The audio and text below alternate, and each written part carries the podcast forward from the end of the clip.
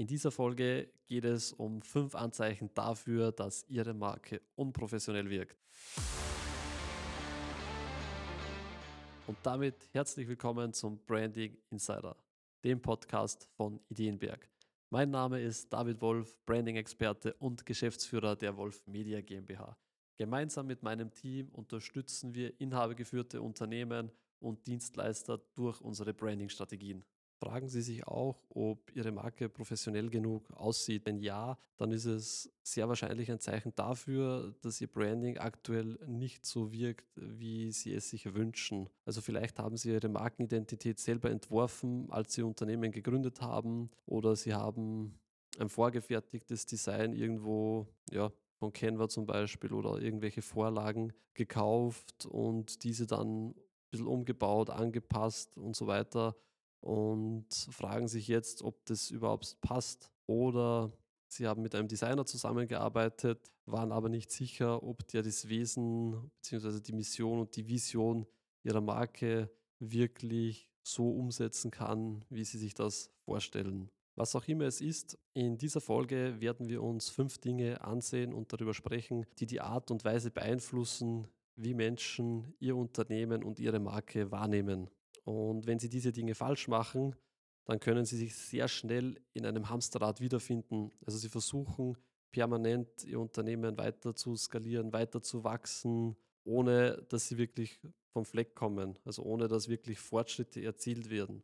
Aber wenn Sie diese Dinge richtig machen, die was wir uns gleich anschauen, dann werden Sie Ihre Wunschkunden anziehen und auch eine Bindung zu diesen aufbauen über Ihr Branding und somit in den Köpfen der Zielgruppe bleiben. So, kommen wir zum ersten Punkt. Das wäre die Markenkonsistenz. Also gerade im Branding und allgemein sprechen wir immer über Konsistenz. Also das ist ein ganz zentraler Punkt. Und falls Sie das Gefühl haben, dass Sie mit Ihrer Marke noch nicht am Ziel sind und deshalb immer wieder Schriftarten ändern, Farben ändern, diverse Grafiken, Bildsprachen etc., ja, dann wird am Schluss alles irgendwie zusammengebastelt aussehen. Was wir auch sehr, sehr oft sehen, ist das Problem, dass viele Unternehmen einfach alle Leute abholen wollen. Sozusagen die eierlegende Wollmilchsau. Und wer mit seinem Branding, mit seiner Kommunikation generell versucht, alle anzusprechen und alle ein bisschen abzuholen, der holt schlussendlich niemanden richtig ab. Das ist auch der Grund, warum dort nie Ergebnisse zustande kommen werden. Und wenn Ihnen das bekannt vorkommt, dann müssen Sie primär erst einmal an der Mission und an der Vision Ihres Unternehmens arbeiten, damit Sie für sich und für Ihr Unternehmen genau wissen, in welche Richtung soll es gehen. Und erst dann können wir gemeinsam erarbeiten, welche Schriftarten, welches Farbsystem, welche Bildsprache in Ihrem spezifischen Fall auch Sinn macht. Alles andere wäre jetzt hier Zeitverschwendung wenn dieser Punkt auf Sie zutrifft. Das bringt uns dann auch schon zum zweiten Punkt, eben die Markenklarheit. Also auch wenn Sie das Gefühl haben, sich im Kreis zu drehen, äh, nicht zu wissen, wie Ihre Marke perfekt präsentiert werden soll, wer genau Ihre Zielgruppe ist, dann geht es mir darum, an der Klarheit zu arbeiten, eben an dem sogenannten Warum. Sprich, da sind wir jetzt wieder bei der Mission, bei der Vision, bei diesen Dingen. Und erst wenn das klar ausgearbeitet ist, können wir quasi die nächsten Schritte machen.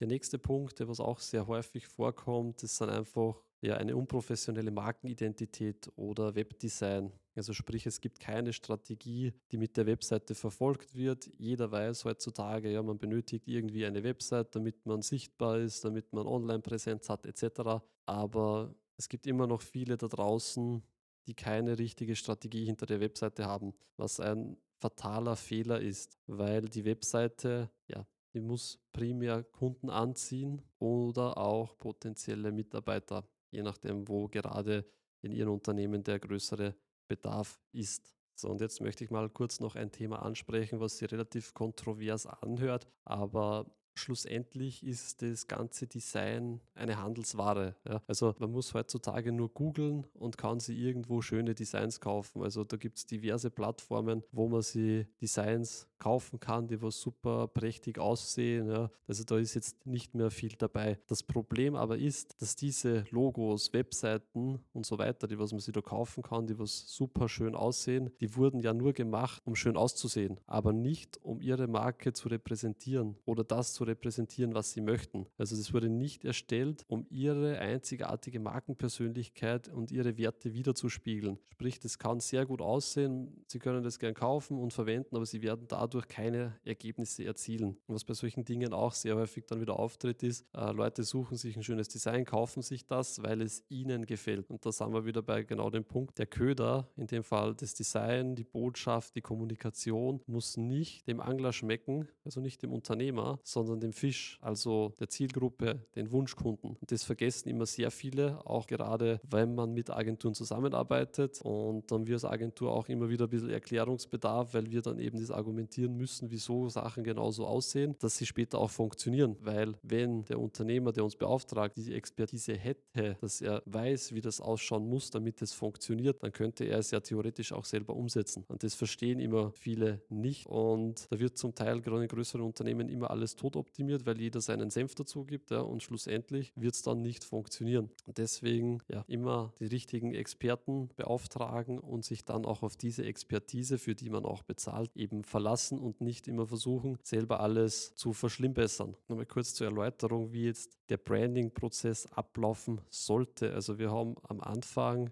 den Prozess eben der Markenmission, der Vision und der Werte, das heißt die Ausstrahlung und den idealen Kunden herauszufinden. Und da haben wir dann auch eben das ganze Problembewusstsein, so was ist das Kundenproblem, was wir lösen, ja, was ist der Kundennutzen, das ist auch ein ganz zentrales Thema weil schlussendlich am Ende des Tages dreht sich hauptsächlich alles um den Kundennutzen, weil Unternehmen nur eine Leistung beauftragen werden, ja, bei der sie überzeugt sind, dass diese sie weiterbringt. Und dann sind wir bei der Entwicklung von den visuellen Lösungen, Strategie, um ihre Marke zu repräsentieren. Also da geht es dann auch um das Design, um die Auswahl der perfekten Farben, Schriftarten, Fotos und so weiter. Also man schafft da wirklich dann ein konsistentes Design für alle Berührungspunkte der Marke, also wo ihre Kunden eben mit der Marke in Kontakt kommen. Und wir als Branding-Experten wissen eben genau, dass die Strategie der Schlüssel ist. Also bevor nicht wirklich klar ist, was das Angebot ist und was der Kundennutzen ist, kann man kein Design erstellen, ja? weil man muss immer beachten, dass wir auch die Zielgruppe treffen müssen. Auch die Farbkombinationen sind dann extrem wichtig. Also je nach Zielgruppe und je nachdem, wie sich das Unternehmen dann eben auch positionieren will, muss die Farbgestaltung auch dazu passen. Es gibt Farben, die in gewissen Kombinationen sehr schnell billig wirken und es gibt Farbkombinationen, die sehr exklusiv und sehr hochwertig wirken. Und da muss man halt genau wissen, wie und in welcher Abmischung die Farben dann auch zur Verwendung kommen müssen. Das bringt uns dann auch schon zum vierten Punkt, nämlich die fehlende Abstimmung zwischen der sogenannten Voice, also der Stimme, ihrer Marke und der Persönlichkeit und ihren Bildern. Also da gibt es auch oft ähm,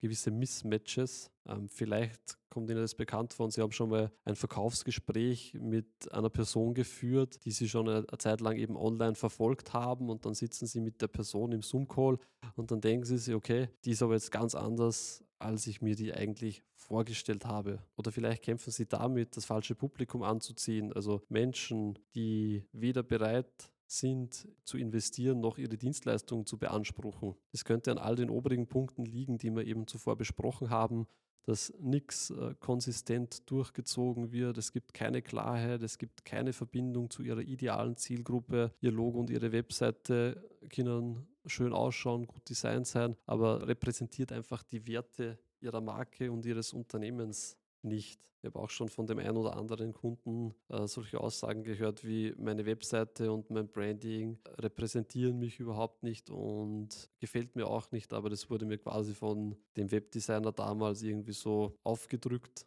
sozusagen und wenn das passiert ist, ist es ein großes Problem, weil wenn dann auch schlussendlich nichts zusammenpasst, also Ihnen gefällt die Webseite nicht, Ihre Zielgruppe wird nicht angesprochen, dann ist das eigentlich so das Schlimmste, was passieren kann, weil das größte Problem ist dann, Sie verlieren halt faktisch Kunden, Vertrauen und Ihren Sympathiefaktor. Also Sie verlieren Verkäufe, das heißt, Sie haben Umsatzeinbußen, weil die Webseite natürlich keine Anfragen liefert. Das ist eine sehr gefährliche Situation. Und weil wir schon gerade bei einer gefährlichen Situation sind, das bringt uns auch zum Punkt 5 12, nämlich nicht eingelöste Markenversprechen. Also was passiert, wenn es einen Konflikt zwischen der Wahrnehmung von Ihrem Unternehmen gibt und was Ihre Marke halt ausmacht. So triggert man auch Emotionen in der Zielgruppe, aber diese Emotionen, die will man eigentlich nicht triggern, weil das ist zum einen Verwirrung und zum anderen dann eben Enttäuschung, weil man eine andere Erwartungshaltung hatte. Mal ein kurzes Beispiel, also viele Unternehmen werben jetzt aktuell mit Nachhaltigkeit und pro Auftrag pflanzen wir x Bäume irgendwo in irgendeiner Region. Und wenn sich aber dann herausstellt, dass dies äh, nicht umgesetzt wird, dann ist das schon eine gewisse Enttäuschung, weil man ja auch unter dem Gedanken, ja, es ist halt ein positiver Side-Effekt, weil man weiß, okay, mein Dienstleister ist da engagiert in der Nachhaltigkeit und pflanzt für jeden Auftrag ein paar Bäume, dann ist das jetzt nicht das Hauptkriterium, wieso man diesen Dienstleister nimmt, aber es ist halt gut zu wissen. Und wenn sich das halt herausstellt, dass das nicht so ist, dann hat das immer einen sehr großen ja, Beigeschmack, sage ich jetzt mal. Also das sollte man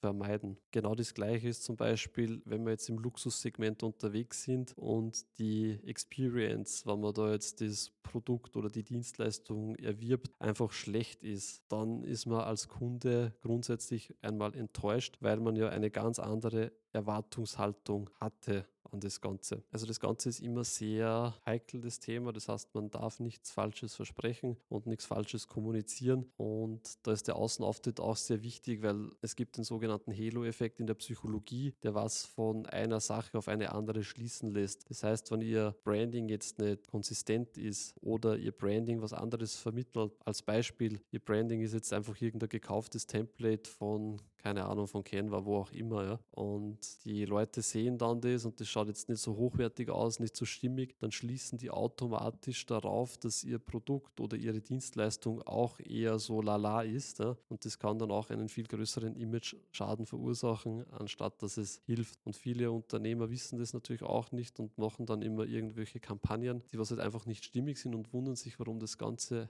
einfach nicht funktionieren will. Also es sind sehr viele kleine Hebel, auch aus der Verkaufspsychologie, die was man dann beachten muss, damit man da wirklich den perfekten Schlüssel findet und auch dann eben die Anfragen generiert, die man will. So, durch das, dass diese Folge etwas länger ist, nochmal eine kurze Zusammenfassung. Also Ihre Marke die Marke von ihrem Unternehmen ist einfach so viel mehr als ein professionelles Design oder nur ein Logo. Also angefangen von dem ganzen Fundament, wie wir das auch für unsere Kunden immer wieder umsetzen, den ganzen Style Guides, die ganzen Richtlinien, welche Farben, welche Schriftarten, wie was verwendet werden darf. Also wenn da die Hausaufgaben gemacht wurden und da auch wirklich das Ganze solide ist, dann ist das ein sehr starkes Fundament eben auch nachher für großartige Ergebnisse, die was auch die Zielgruppe begeistern. Und wenn auch Sie jetzt einmal über Ihre Marke, Ihr Branding, Ihr Design sprechen möchten, dann gehen Sie jetzt gerne auf www.ideenberg.at